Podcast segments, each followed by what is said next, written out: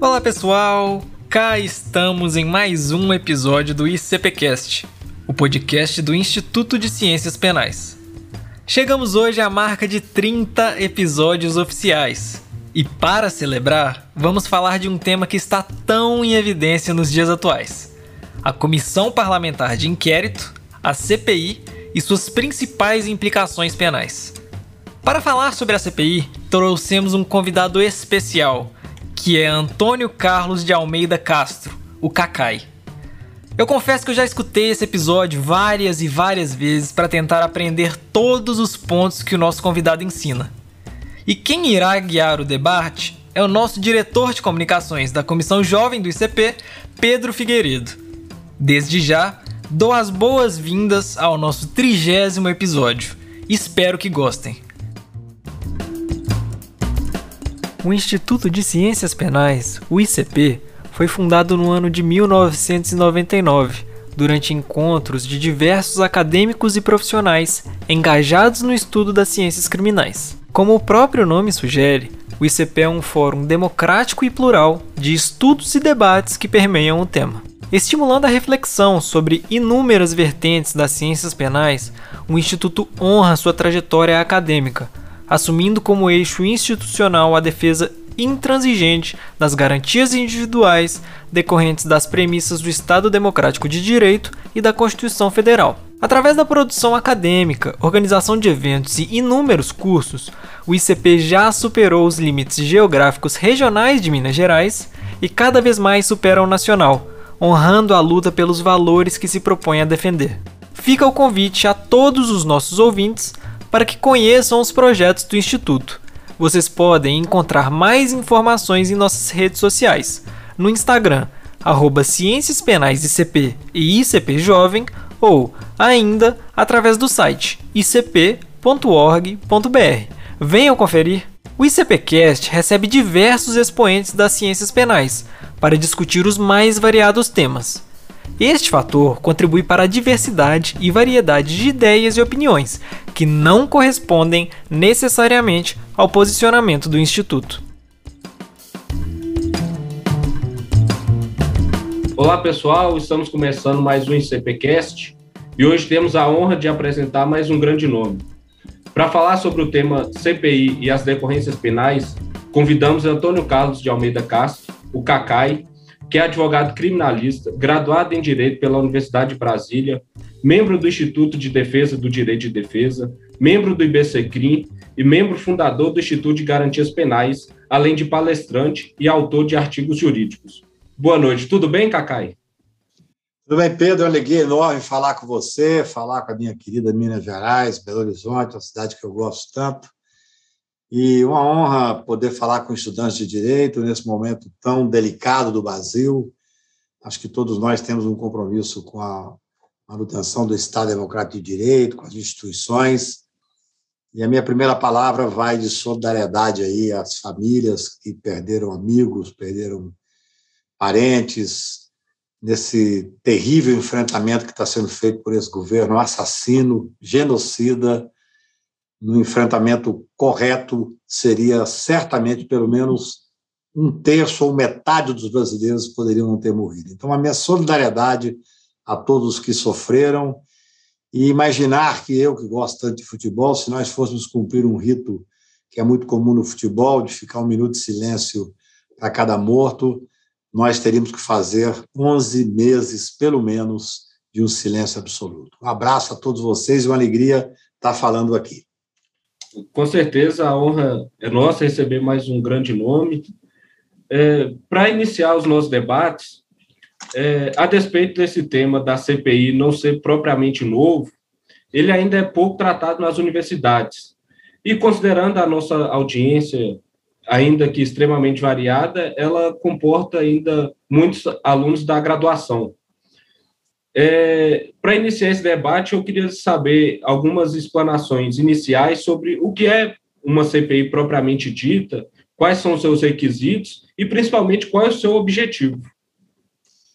Bem, a CPI é um fortíssimo instrumento da minoria dentro do, do legislativo. A gente fala que é um braço do legislativo, mas que, segundo a Constituição, tem poderes inerentes ao Poder Judiciário. Daí a importância que eu diria forte, dependendo do momento pelo que passa o país. Você, por exemplo, hoje nós temos uma CPI, podemos falar até num caso concreto, talvez fique mais fácil de visualizar.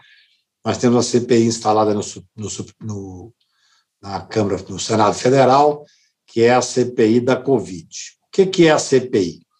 A CPI um determinado número de senadores quer enfrentar um tema, tem que ter um objeto determinado. A CPI não pode ser feita de uma forma aberta, não pode ser instalada de uma forma aberta e, de acordo com o que está acontecendo na investigação, você vai ampliando a investigação. Não é assim que funciona.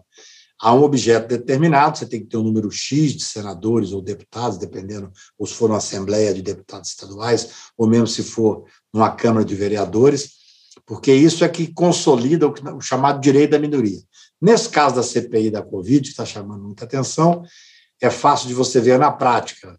Existia um número suficiente, o presidente do Senado, no entanto, nosso querido Rodrigo Pacheco, que é aí de Minas Gerais, é, não estava instalando a CPI. Os senadores foram até o Supremo Tribunal Federal e o ministro Barroso determinou a instalação da CPI. Por quê? Porque cumpria todos os requisitos. Então, passa a ser uma obrigação instalar. Antigamente, eu advogo há muitos anos no, em CPIs, advoguei para várias CPIs dos últimos anos. Antigamente, o, o, a Câmara e o Senado tinham uma determinação regimental que colocava um número máximo de CPI. Por quê? Para que eles pudessem fazer uma certa manipulação.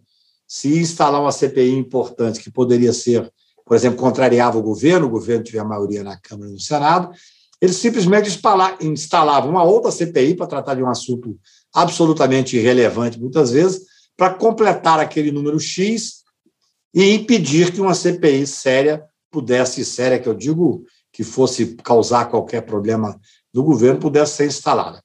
Eu tenho conversado muito com os membros da CPI, sou advogado, ou fui advogado, sou amigo de vários deles, fui fui é, advogado de três ou quatro ou cinco senadores ali que fazem parte do grupo, é, de que tem uma, um, ponto na CPI que não é muito, eu diria, explorado, e que, no entanto, nesta CPI específica, na CPI da Covid, ela é fundamental, porque a CPI é para fazer uma investigação. Então, ao final da CPI, é, depois nós vamos falar um pouco sobre os poderes da CPI, tem poderes inerentes ao judiciário. Pode convocar, pode determinar quebra de sigilo telefônico, não pode prender, não pode expedir um mandado de prisão. Pode até expedir um mandado de condição coercitiva se a pessoa não comparecer. É, o, essa é uma discussão interessante que se dá. Mas é, tem poderes fortes a CPI para poder fazer a investigação.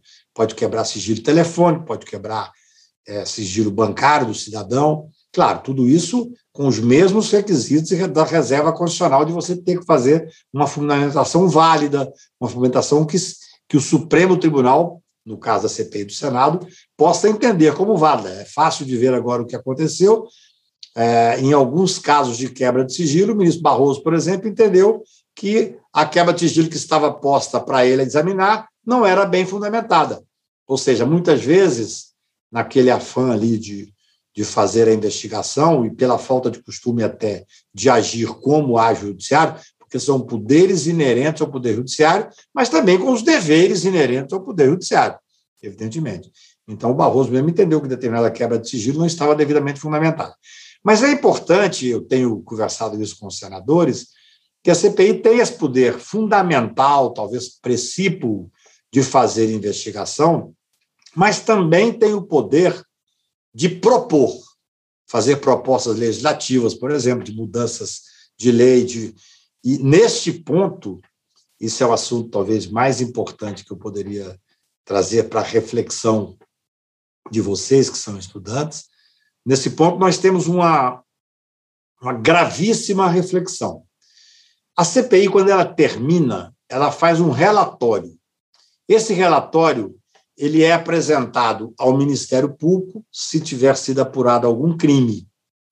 Se tiver sido apurado um crime de responsabilidade, ele é apresentado, por exemplo, no caso concreto, à Câmara dos Deputados para aferir crime de responsabilidade do presidente da República, que é quem poderá estudar e ver se instala o impeachment do presidente da República.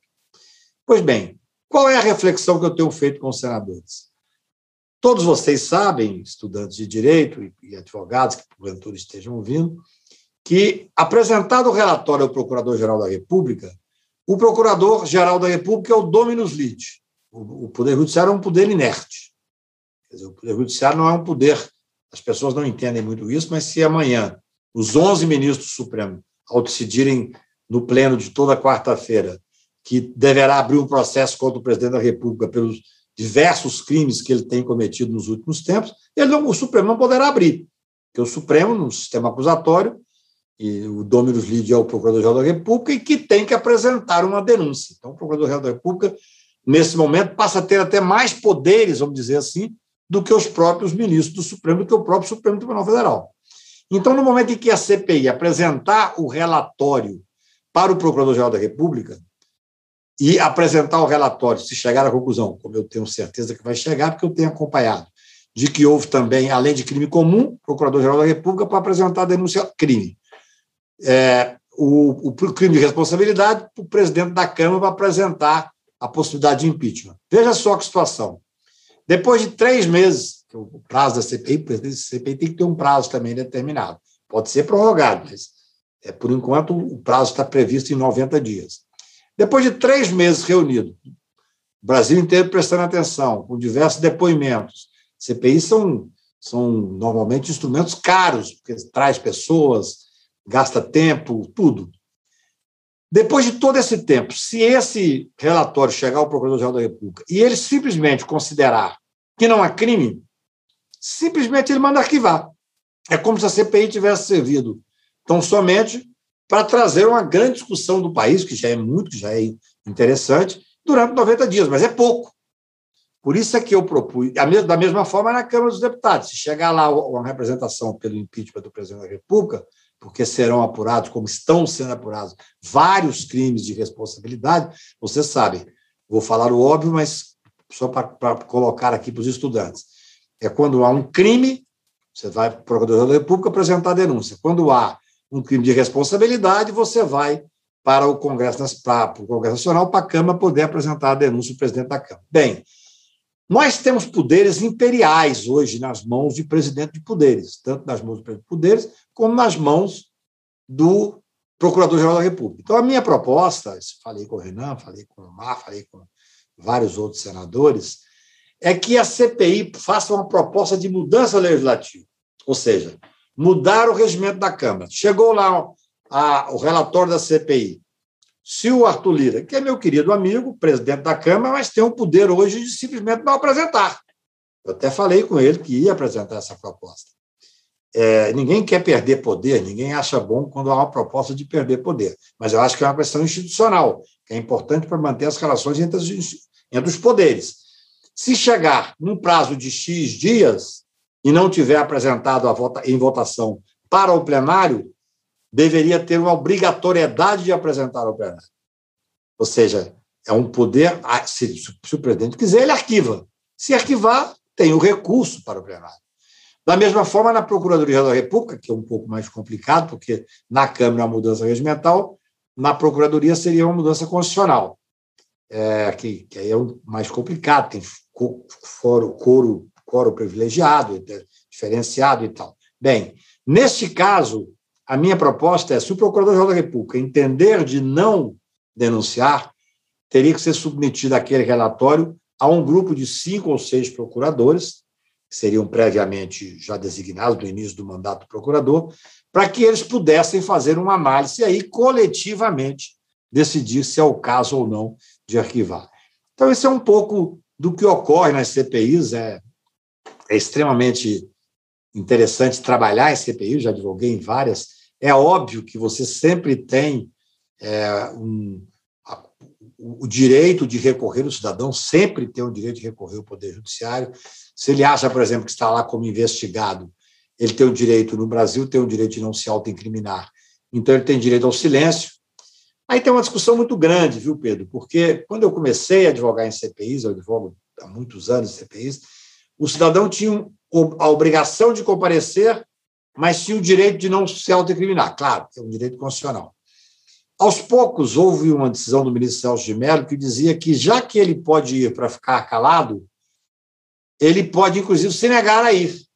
Aí tem uma discussão, que é uma discussão séria hoje, não há uma jurisprudência pacificada quanto a isso, porque, de certa forma, há um certo desprestígio para o poder legislativo, que se arma todo para poder ouvir alguém, e a pessoa não pode simplesmente comunicar que não vai porque é alguém que é investigado. Claro, em regra, as pessoas vão até o Poder Judiciário, no caso do Supremo Tribunal, porque é uma decisão do Senado Federal, para poder questionar e dizer: olha, como eu sou investigado, eu não preciso sequer comparecer. Por que, que isso se dá na prática, Pedro? Nós somos, eu sou advogado, só faço isso na vida, sou advogado criminal.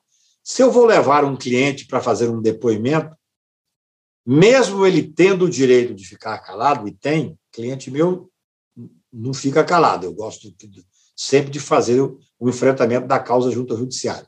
Mas eu não critico, tem muitos advogados que usam como estratégia ficar calado. Então, se o cidadão vai investigado para ser interrogado e não para prestar depoimento, a regra é que, nesse momento, ele comunica ao juiz, o juiz sempre pergunta: o senhor tem o direito de ficar calado, isso não poderá ser usado contra o senhor e tal. E a pessoa fala: não, eu opto por ficar calado. É o direito dele, aquilo é reduzido a termo e terminou a audiência. Mas CPIs, e eu até entendo a postura dos investigados, a situação não é assim. A CPI, como ela é televisionada, há uma, uma espetacularização das sessões. Então, o cidadão vai lá e fica calado, aí o relator faz uma pergunta agressiva, o outro senador faz uma pergunta agressiva, tem um bate-boca, tem ameaça de prisão. Então, existe, eu não vou falar circo, que é demasiado e quase desrespeitoso ao Senado Federal, à Câmara dos Deputados, mas existe uma espetacularização das sessões. Por isso, para que as pessoas não percam, é, de alguma forma, não sejam humilhadas ali, os, os tribunais têm avançado no sentido de dizer que a pessoa pode, inclusive, não ir. O que enfraquece. Né? Nós temos aí uma coisa que tem que ser pensado com muito, com muito cuidado, porque senão há um claro enfraquecimento da CPI. Se o Pazuello, que foi lá para mentir, sendo ele um general do Exército, provavelmente ele seria recomendado a não ir, se pudesse simplesmente não ir. Então, não é uma questão fácil e não tem uma jurisprudência pacificada. Mas eu estou falando aqui, eu prefiro ouvir as perguntas de vocês. O senhor pode ficar à vontade na, na, nas respostas. É, antes da gente passar por um ponto que eu acho um ponto muito importante, que é, que é esse poder inerente ao Poder Judiciário, eu queria retratar ainda um requisito, ou entender um requisito da CPI, que diz respeito à competência geográfica. É possível que uma CPI investigue por todo o território nacional, ou há poderes exemplo, o Congresso Nacional só pode investigar assuntos que dizem respeito à União, ou ela pode é, adentrar assuntos de competência estadual. Como é essa definição de atuação das CPIs? A questão, do meu ponto de vista, ela não é geográfica. É a questão de competência que é definida. Se tem uma CPI que vai cuidar da, da Covid, ela não está aparelhada, pelo menos ela não foi instalada, para cuidar, por exemplo, da malversação de verba dos estados. Do meu ponto de vista, se o Senado da República, porque o Senado da República, você sabe, a Câmara é a representação do povo, representação popular, até que você tem um número X de deputados proporcional ao número de habitantes do, do Estado. O Senado da República, não. Cada, Senado, cada Estado tem três senadores. Então, eu entendo que tanto a Câmara como o Senado eles têm uma ampla, ampla gama de possibilidade de investigação. O que não se pode é você, é, através de uma CPI instalada, começar a fazer uma investigação que está fora do, do objeto determinado. Assim, a CPI pode convocar governador para depor? Essa é uma discussão. Eu já joguei em caso em que o governador conseguiu é, decisão para não ir depor.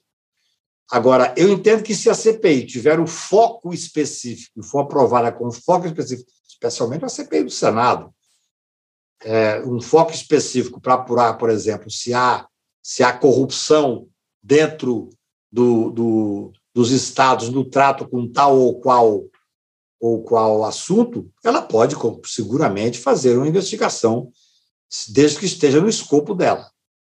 Quer dizer, não é uma questão geográfica, não é que a CPI tem dificuldade de investigar o, o governador do, do, do, Amazonas. Tanto é que, agora, recentemente, o governador é, conseguiu é, não ir, mas, pelo que li, é, não sou advogado dele, mas não foi especificamente só porque era governador, porque tinha uma investigação, ele responde a processo lá, tinha tido uma busca e apreensão, porque é muito complicado quando você está atuando num caso que é, já existe um procedimento no judiciário ou um procedimento no Ministério Público em um determinado estado, e depois você vai fazer uma investigação ampla, pública, com espetacularização enorme, e a defesa vai, ser, vai atrapalhar a defesa do processo penal. Quer dizer, isso é uma questão danada. Normalmente, o que ocorre, e seria o correto, é a CPI tratar de assuntos. E depois do relatório da CPI, você, então, apresentar aquele relatório ao Ministério Público, o Ministério Público começar o processo. Se você começa uma investigação por hipótese da, da Covid, mas também da, do desvio de verba durante a Covid, e aí você vai chamar para depor pessoas que já estão tiveram prisão decretada nos estados, governador, secretário, ou tiveram busca e apreensão. Olha, o cidadão tem o direito à ampla defesa. A partir da Constituição de 88, a defesa é ampla com efetividade. Então, isso é uma coisa complicada. As CPIs, elas, elas têm um jogo muito, ainda, eu diria, não definido. Eu, eu, eu fui advogado da, da CBF e do Ricardo Teixeira, à época da CPI da Nike. E eu me lembro que é, a CPI é um, é um instrumento jurídico político também. Eu me lembro que nós fizemos uma, uma regimentação grande dentro do Congresso Nacional, porque era uma CPI mista, tinha senadores e deputados, para não aprovar o relatório, que era o relatório, se não me engano, do Aldo, que depois foi ser ministro da, veio a ser ministro da Defesa, um parlamentar excepcionalmente bom, eu estava do outro lado, eu estava advogando para a CBF e estava advogando para o Ricardo Teixeira. Então, nós conseguimos a maioria para não aprovar o relatório. E aí, veja bem como é que existe uma certa complexidade. A CPI é um instrumento democrático, é pelo voto. Você está lá o número X de deputados e senadores, eles vão votar. Nós trabalhamos para ter maioria, conseguimos a maioria, e ainda assim o relator, claro, indignado por não conseguir aprovar o seu, o seu relatório, encaminhou o relatório à, à, à Procuradoria. Eu me lembro que eu fui ao Supremo como advogado dizendo que aquele relatório era um nada jurídico, se não tinha sido aprovado, ele podia até vir como notícia crime pessoal do relator ou de qualquer deputado ou senador, porque se você faz uma notícia crime pessoal e você faz acusações que são sérias, você pode depois imputar denunciação caluniosa, uma série de coisas. É diferente quando você tem um instrumento é, de um relatório aprovado dentro do Senado ou de uma Câmara, e aí, se você apresenta para o relator, as pessoas que estão ali sendo imputadas de crime não pode fazer nada, pode se defender tão somente. Então, há uma série de, de, de definições que não são muito claras. Aí é, é, a, grande, a grande beleza da advocacia.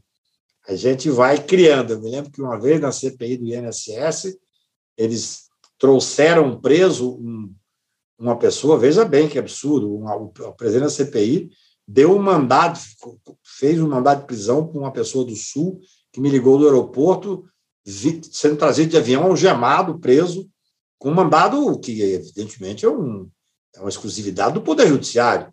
E eu fui ao Supremo Tribunal enquanto o avião estava ainda voando e consegui um eliminado do ministro Celso de Mello, até muito interessante, porque eu não tinha documento praticamente nenhum. Eu fiz um habeas corpus com a grandeza que tem um habeas corpus e fui ao ministro e disse, ministro, eu estou dando minha palavra, ele está preso por uma ordem. Ele concedeu a ordem e quando ele chegou na Câmara para depor, eu entrei com uma vara de soltura ali dentro da sala e a, a relatora, a deputada Cidinha Campos, ela, ela gritou de lá, ah, está vindo esse advogado com papel, já deve ser para soltar o cidadão, o doutor Cacá vai soltar e tal. Quer dizer, nada mais é do que o exercício regular do direito que eu estava fazendo, porque o CPI, a CPI, ainda sem conhecer. É, é tudo um, um, conhecimento, eles também não sabiam. Eu disse, deputada, não é isso, a senhora não pode mandar uma ordem de prisão, a senhora determinando a prisão, isso é um escândalo. Tá certo? Quer dizer, é, até o próprio Congresso Nacional também está um pouco, agora mais, porque agora já tivemos várias CTIs, mas é, estão um pouco se adaptando, por isso é que você tem as ordens de prisão em flagrante, que a prisão em flagrante, qualquer estudante sabe, pode ser feito por qualquer um. Até aquela história do Renan falar, ah, eu acho que não deveria sair preso, mas eu vou submeter a prisão ao presidente da, da, da, da CPI, que é o Omar, o senador Omar. Aquilo absolutamente não existe. Qualquer senador da República pode, se, se tiver um, um ato flagrante, pode conceder, dar a prisão de flagrante. Nós temos um caso, uma CPI que eu atuei do Marca, em que a senadora Luiz Helena e o senador Antônio Carlos Magalhães determinou a prisão do Chico Lopes, que era o presidente do Banco Central, e até do advogado dele, meu querido amigo Luiz Guilherme Vieira. Então, é, ali é um, é, um, é um, lugar muito interessante de advogar. Posso falar para vocês, estudantes e advogados recém-formados, porque a gente vai com a Constituição debaixo do braço e regimento do Senado e da Câmara e aprendendo a fazer o que a gente pode fazer na hora. é, sobre esse ponto da, dos poderes inerentes ao Poder Judiciário, que são transportados para a CPI durante as suas investigações.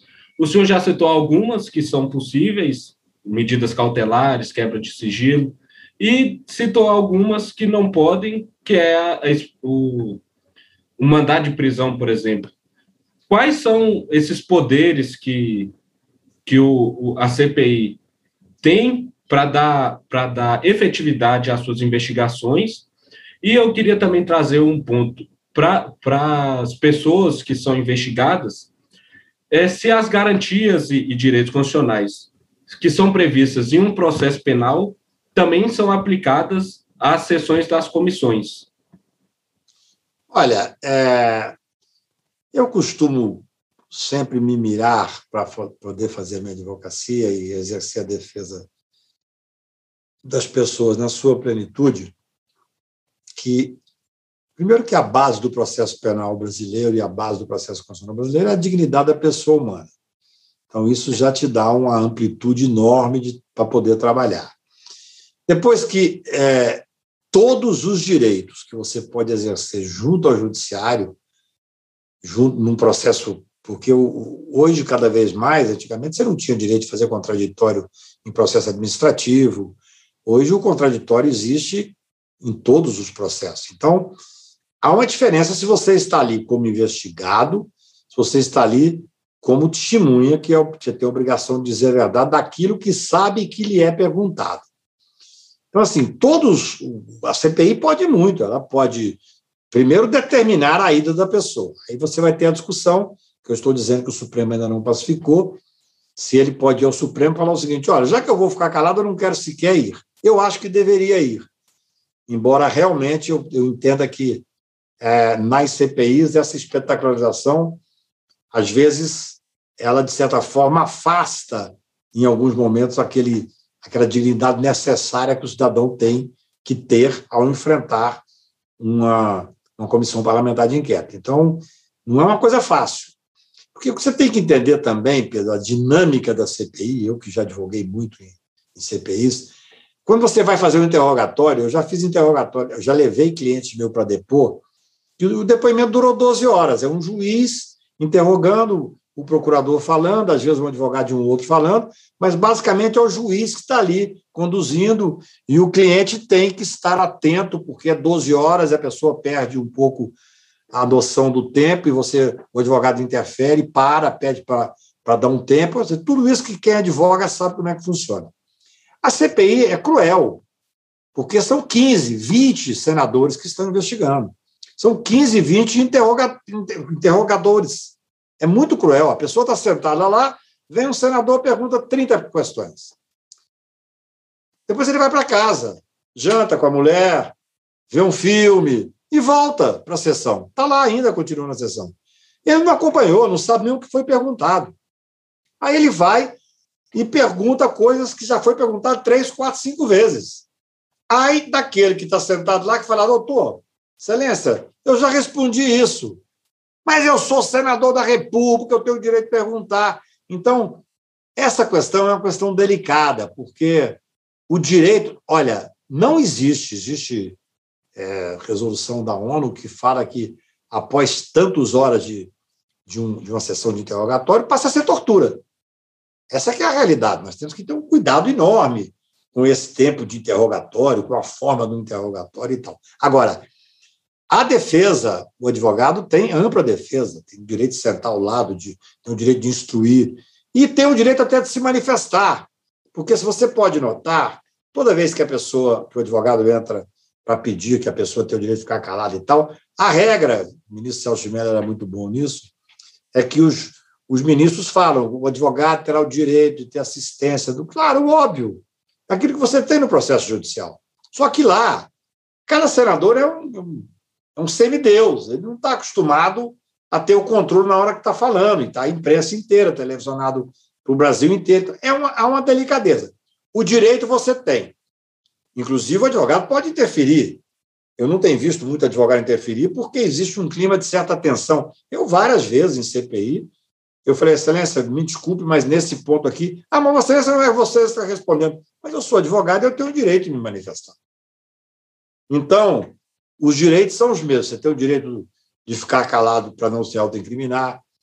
É, no meu ponto de vista, é, em dado momento, sendo testemunha, mesmo sendo testemunha, essa é uma das questões mais delicadas que existe é, no, nos interrogatórios, porque a regra no processo penal é que a testemunha não sequer leve advogado, ela é uma testemunha de fatos. Mas num processo, eu várias vezes em processos mais, eu diria, mais sensíveis, eu já acompanhei testemunha e já tive processo em que via testemunha vinha acompanhado de advogado.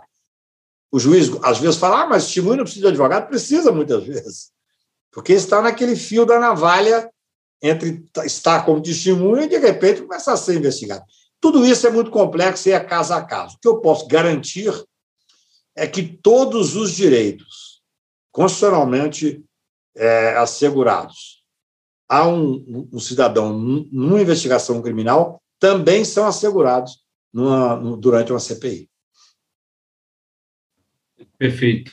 Esse ponto do desse limiar entre uma testemunha e um, um indivíduo se transformar em um, em um investigado propriamente dito, é, muitas vezes é, se perde no, no curso da investigação, que às vezes ela é chamada como testemunha, mas logo depois ela se transforma em, em, em um investigado. É, como garantir, como compatibilizar esses dois papéis num curso de uma investigação para que se tenha todas as garantias é, e, e direitos é, garantidos ao, ao indivíduo para que ele não para que ele não vá em, é, perante uma CPI como uma testemunha e acabe saindo de lá como investigado ou responda é, questões que que serão utilizadas posteriormente na investigação contra contra ele mesmo. O Pedro, essa é a pergunta de um milhão de dólares, porque o que, que acontece na verdade? É, a experiência indica isso, não está em nenhum manual.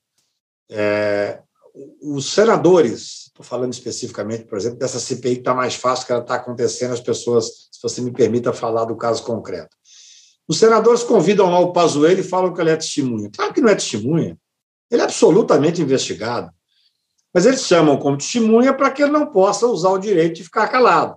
Tanto é que ele foi ao, ao Supremo Tribunal, conseguiu eliminar para ficar calado, inteligentemente, embora seja um, mentiroso quanto mais, inteligentemente ele foi instruído pelo advogado a responder a todas as perguntas, ainda que mentindo, ainda que tergiversando.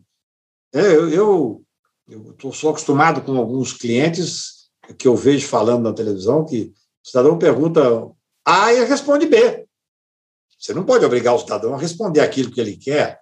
Então, essa pergunta é delicada, porque agora eu vi ontem que o presidente do, da, da, da, CPI disse que quatro pessoas que foram chamadas como testemunhas serão indiciados, passarão a ser tratados como investigados. Olha, eu sou muito amigo dos senadores e sou advogado de alguns. Mas é claro que eles já estavam investigados desde o início. Aí cabe ao advogado do investigado fazer isso, falar, olha, está sendo chamado como testemunha, porém, ele é investigado por hipótese lá em Manaus, já existe uma investigação específica, porque você tem que comprovar, basta alegar. Você não pode chamar um, um secretário qualquer e falar, mas ele é investigado. Onde está que ele é investigado? O advogado tem que ter, a, evidentemente, a competência específica, como no caso do Pazuello, fala, olha, ele está sendo investigado, tem um inquérito aberto contra ele em Manaus, então ele é investigado, os fatos, pode ser até que a CPI seja mais amplo, mas evidentemente Manaus está dentro da CPI.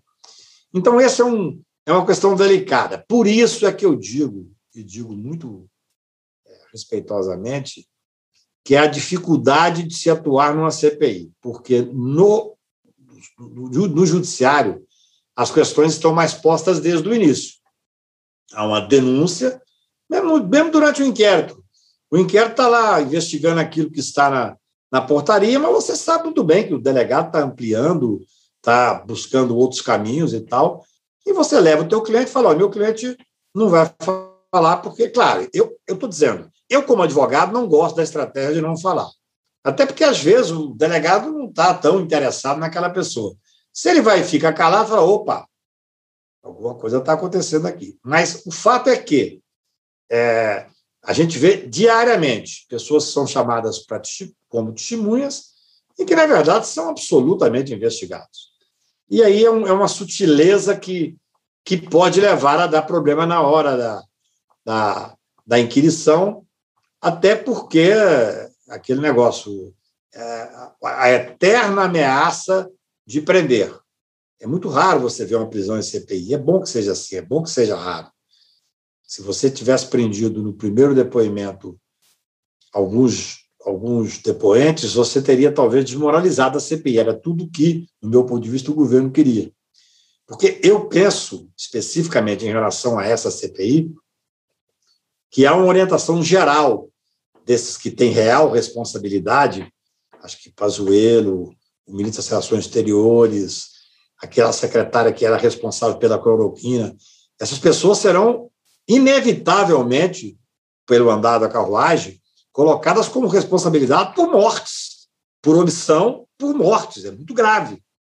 Eu, eu fui, compus uma, uma, uma comissão da Conselho Federal da Ordem, eu, certa vez, vendo essa quantidade de mortes no Brasil, muito indignado, fiz uma. Eu não tenho eh, Facebook, Instagram, essas coisas, mas eu fiz um WhatsApp, soltei para um grupo de advogados, e aqui teve uma repercussão. O presidente do Conselho Federal da Ordem instalou uma comissão para estudar a questão da CPI, presidida por um ex-ministro supremo, Brito, Carlos Ares Brito, estava lá o Miguel Reale Júnior, Nabor Bulhões, Siqueira, é, Geraldo Prado, um grupo de colegas, eu, eu, estava junto ali, eu não tenho... estava lá porque fui eu que comecei essa confusão e tal, e nós chegamos à conclusão de que deveríamos aditar uma representação da ordem para responsabilizar Bolsonaro por crimes, por omissão por crimes porque existe serviço, trabalhos técnicos que demonstram que se tivesse comprado a vacina, se não tivesse tido a irresponsabilidade e a vulgaridade de dizer que tinha que aglomerar, se tivesse tido um cuidado é, de fazer lockdown na hora certa, talvez um terço ou metade dos brasileiros poderiam não ter morrido. Então vai ser responsabilizado criminalmente. Então é claro que esse Pazuello, esse Ernesto, esses diretores ali, eles sabem que vão ser responsabilizados criminalmente. Então eles se unem a estratégia que eles usaram, ela, se fosse num processo, seria razoavelmente aceitável. Como é pública, ela é uma estratégia que humilha as pessoas, porque eles vão para lá e mentem despudoradamente. É um direito deles, por incrível que pareça, pela Constituição brasileira. Eles mentem, eles criam um mundo falso. É como se eles criassem um mundo imaginário em que nós fôssemos falsos. Então, hoje você, eu vi uma parte do depoimento hoje, as pessoas mentem dias. Ah, mas você recebeu a, a comunicação de que faltaria, estava faltando oxigênio em Manaus? Não, só fiquei sabendo disso um mês depois. Tem tudo comprovado. Então, assim, a mentira é, é, a, é o instrumento de defesa, por incrível que pareça, isso é difícil de entender, mas eu estou falando para estudantes de direito e para advogados, por incrível que pareça, não há é, essa possibilidade de responsabilizar essas pessoas por essas mentiras. Porque eles estão sendo investigados e eles fizeram uma defesa mais ou menos comum de criar um mundo imaginário. Talvez no mundo deles as pessoas não tenham morrido 500 mil brasileiros. Eles criaram um mundo que deve ter morrido lá 200 mil pessoas e 300 mil foram salvas pela cloroquina. Então, esse é o mundo deles. Resta a CPI ter a coragem e a respeitabilidade questionada, se, se errar, de fazer um relatório que seja contundente e materialmente aproveitado. Já passando para o finalmente, é, muito se questiona acerca da participação popular direta nas CPIs. Alguns defendem que, que é necessário, que é através de associações, instituições que seriam é, participariam como uma espécie de amicus curiae. Outras pessoas defendem que pela impossibilidade, até pela competência que, que já foi atribuída ao Congresso Nacional de forma pelo voto popular, é, eu gostaria de saber do senhor qual que é a opinião do senhor, se é cabível essa participação direta, se é possível, se, como o senhor vê essa, essa possibilidade? Olha, a figura do amigo escure é, é, o amigo da corte. Então, assim, eu já funcionei como amigo escure junto ao plenário do Supremo Tribunal Federal e acho que é uma figura plenamente compreensível. Agora, o amigo escure numa CPI, eu sinceramente não vejo muito sentido. As associações, as entidades de classe podem se reunir e passar o que tiver de passar, os interesses, as, a linha de defesa, a linha de investigação, aquele senador ou para aquele deputado que representa essa, esse grupo. Quer dizer, é como você, a sua pergunta já compõe uma resposta. Quer dizer, o senador já é eleito, os deputados já são eleitos, já, são, já tem uma representação popular. É, e, e, veja mais, hein, a experiência indica isso. Você pegar uma CPI que, quando a CPI é televisionada especialmente, porque a, a espetacularização é grave, assim. Você pegar uma CPI e ainda permitir que exista amigos escuro que possam, por exemplo, por hipótese, ir lá perguntar, seria uma balbúrdia generalizada, sinceramente. Por mais que eu seja uma pessoa democrata e, e que dê absoluto é, respaldo, apoio a todas as manifestações populares. Eu acho assim, você está discutindo uma lei no Congresso Nacional. Então você tem as audiências públicas, que é uma coisa importantíssima.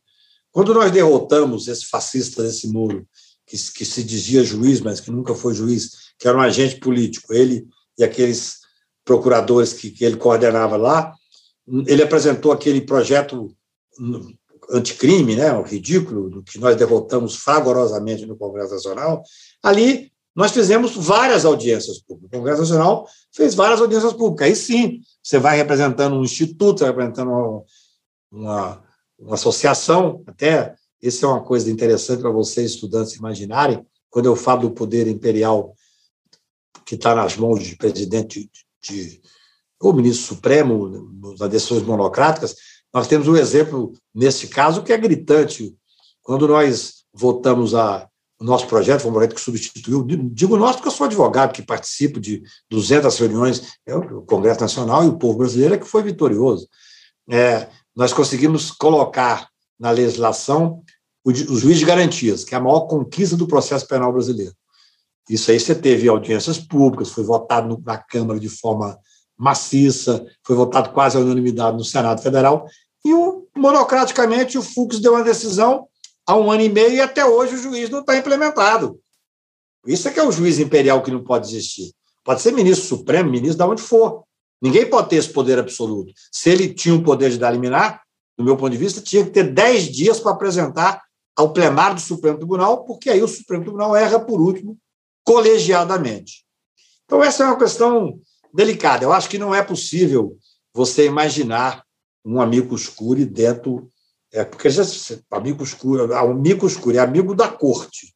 Ali seria amigo de quem? De quem já é amigo, porque o senador que está lá você já elegeu. Então você tem uma associação, você procura o senador que você elegeu e fala: olha, eu quero que pergunte isso. Eu já fiz, ao longo da minha vida profissional e como cidadão, centenas de perguntas para a CPI. CPI que me interessava, vou um senador que é meu amigo e falo: olha, pergunte isso. Ou vou até escrever um artigo recentemente com meu querido amigo Bruno Salles, que é um artigo interessante onde eu falo qual deve ser a técnica de perguntar. Porque muitos senadores não estão ali para perguntar, estão para fazer discurso, para ser filmado, para passar na campanha deles e tal. Eu escrevi um artigo interessante sobre isso, sobre como deve ser a técnica, pela experiência como advogado criminal. Mas eu não acho que caiba amigo Scuri é, numa CPI. Seria realmente um desvirtuamento completo dessa investigação. O senhor já, no início da, da fala, já propôs algumas mudanças é, para dar maior efetividade para a CPI, mudanças legislativas.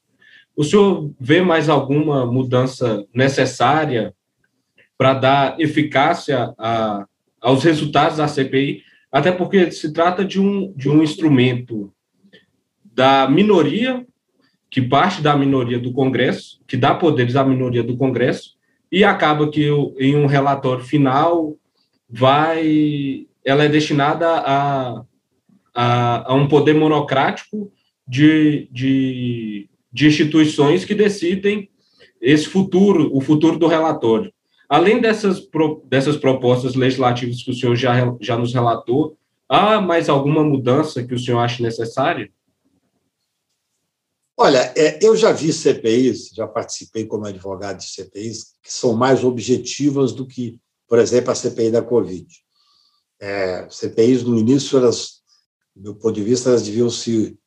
Eles têm. O Senado Federal, por exemplo, e a Câmara, o serviço de assessoria deles é excepcional, concurso dificílimo, pessoas absolutamente preparadas. Mas como é um, é um, jogo político muito forte, eu acho que essas CPIs perdem muito da objetividade. Mas não tem como fazer uma proposta. É difícil você chegar perto de um senador da República e falar: você já tem 15 minutos, você tem que falar questões que não foram ainda perguntadas. Não existe isso. É mais ou menos no Supremo Tribunal Federal, quando eu propus lá atrás que cada voto deveria ter somente 15 minutos, salvo o do relator, que poderia ter uma hora.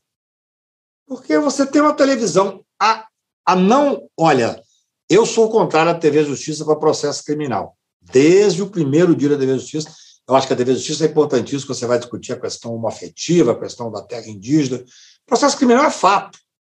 Ali é uma espetacularização do processo. Eu fui advogado do, do Duda Mendonça no mensalão, Fiquei quatro meses dentro do Supremo, morando lá dentro, a televisão todo dia, televisão, televisão, rádio, jornal. O Duda foi absolvido e, no entanto, no imaginário popular ele foi condenado. Porque existe uma pré-condenação, uma espetacularização. Mas se você fala, eu falo para o Supremo que o processo penal não deveria ser é, televisionado. Se você falar isso no, no Congresso Nacional, que é quem faz a lei, você não é ouvido nem pelo suplente do suplente, porque não existe. Quer dizer, então essa espetacularização ela é pouco produtiva. Eu tenho liberdade, falo com vários senadores, olha, eu vi seu depoimento, eu vi sua, sua, sua interferência, foi muito boa, porque você vai fazer disso aí uma campanha, mas para a CPI não tem nenhuma objetividade. Então, isso é difícil, é muito difícil. Eu acho que o que você tem que fazer, o que a gente pode tentar propor é mudança legislativa para poder tornar mais, mais objetiva e também, de certa forma, imperiosa algumas decisões, porque senão vamos ter ficado 90 dias com o Brasil parado sem ter nenhuma efetividade. Perfeito. É, já passando para as considerações finais, eu, eu gostaria que o senhor também indicasse ao, ao público ouvinte duas obras, podendo ser livros, peças de teatro, filmes e relacionados, é, poesia, que eu, que eu sei que o senhor gosta bastante, é, que agreguem ao crescimento humanista do público. Aí o senhor pode ficar à vontade nessa. Olha, é, nós lançamos um livro agora que sobre o, o, o, caso Moro, né? Eu corri o Brasil inteiro durante quase quatro anos falando da parcialidade do Moro, falando que o Moro é um agente político, é, repito, eu nunca fui petista nem lulista, mas eu sou um seguidor da Constituição, eu sou um homem que tem a obrigação, como advogado e como cidadão, de fazer cumprir a Constituição. Eu falava da parcialidade dele. Nós agora nós temos um grupo chamado Prerrogativas, que é um grupo bastante interessante, temos conseguido ter uma participação institucional Toda, você ter uma ideia, todo sábado a gente faz às 11h30 uma live, que normalmente tem tido 700 mil visualizações. E nós lançamos um livro chamado Livro das Suspeições, onde cada um dos advogados que atua mais ali na, nesse processo do, da parcialidade do Moro é, escreveu um artigo, dois artigos. Então, acho que é um livro bastante interessante para o advogado criminal, é quase essencial, mas também para o constitucionalista, acho interessante, e para o cidadão como um todo, mesmo um advogado que atua em outra área, porque é um, são, eu diria que são, são fatos e histórias e, que mudaram ou estão mudando o momento brasileiro que nós estamos vivendo. Então, esse é um livro interessante. Outro livro, com toda a liberdade que você me deu, eu indicaria o meu livro da vida inteira, assim, não é um livro tão antigo, mas eu sou apaixonado por poesia, como você disse, Fernando Pessoa é meu meu norte, assim, e agora nós temos o livro do Desassossego, que para mim é o maior livro de todos os tempos. Assim. O livro do Desassossego não é só um livro de poesia, ele é um livro que faz você refletir sobre, sobre a vida, sobre a sua posição na vida. E eu acho, é, vocês devem conhecer um pouco Fernando Pessoa, tem vários heterônimos e tal, e eu penso que o livro do Sossego é, é um livro de toda hora, é um livro que vale a pena você ler todos os dias. Muito obrigado pelas dicas. Eu gostaria de agradecer novamente a disponibilidade do senhor pela participação, é, é sempre uma honra escutar o senhor falando. E eu, o senhor tem um espaço aberto para deixar a mensagem final.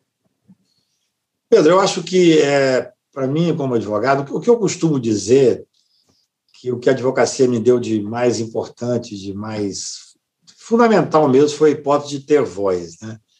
Eu só sou advogado, eu muita frequência me perguntam se eu não vou candidatar, se é nada, isso e aquilo, eu não tenho, nunca tive participação político-partidária, faço política é, a vida inteira, 24 horas, como estou fazendo agora, ao conversar com vocês, mas acho que isso é importante. Eu não sou dono da verdade, sou um advogado com alguma experiência, o diabo não é diabo por ser diabo, é por ser velho, né?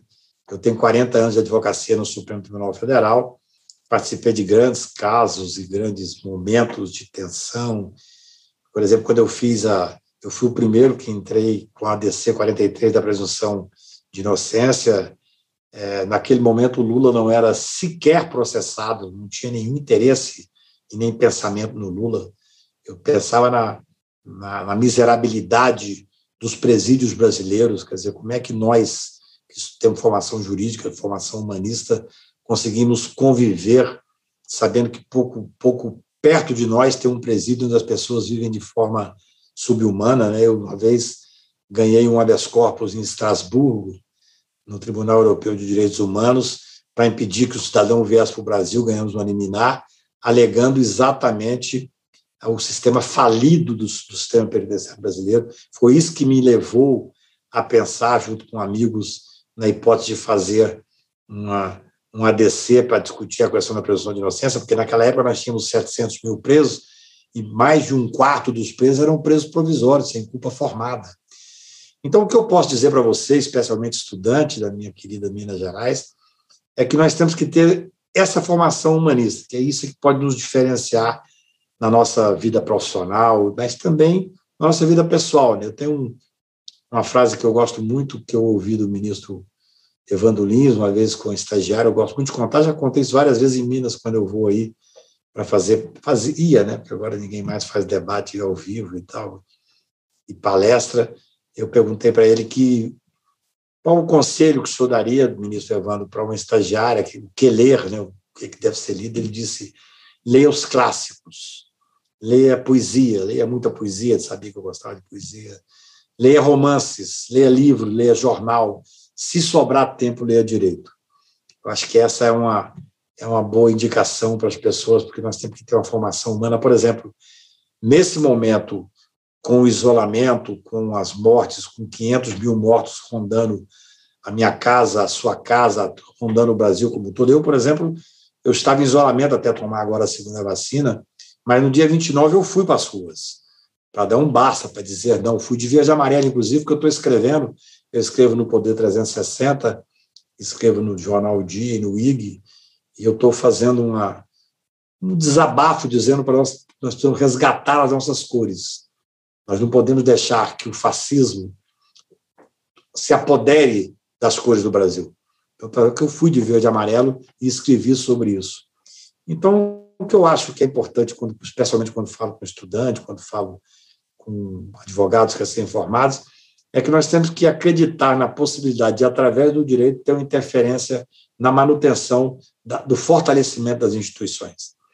Cada caso que você pega, ainda que individual, tomando conta do cliente individualmente, tem uma importância numa jurisprudência garantista, tem importância no fortalecimento do Poder Judiciário. Por isso eu me dediquei tanto, eu não sou advogado, repito, de ninguém que se beneficiou com a parcialidade do, do, do Moro, mas eu me dediquei tanto a essa causa, até com prejuízo pessoal, prejuízo do escritório, porque eu via que esse senhor, que não tem nada de juiz, que era um agente político, tinha um bando, uma quadrilha ao lado dele, os que eram esses procuradores, e que tinham um objetivo político. Então, eles ganharam porque eles elegeram o Bolsonaro, eles foram o principal eleitor do Bolsonaro.